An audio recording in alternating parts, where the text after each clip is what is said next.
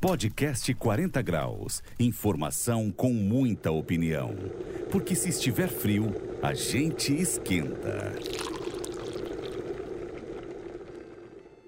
Você venderia uma empresa que dá lucro? Para os defensores da privatização, pouco importa se um estatal é ou não lucrativa. Vale o entreguismo dos patrimônios da nação ao capital externo. Os Correios apresentaram em 2020 lucro líquido de 1,53 bilhão de reais. Este resultado é o maior dos últimos 10 anos. Além da importância econômica, os Correios têm função social primordial para o país. Somente uma empresa que tenha o compromisso de servir a população consegue entregar tudo o que os Correios entregam, da forma que entregam, nos mais distantes rincões do Brasil.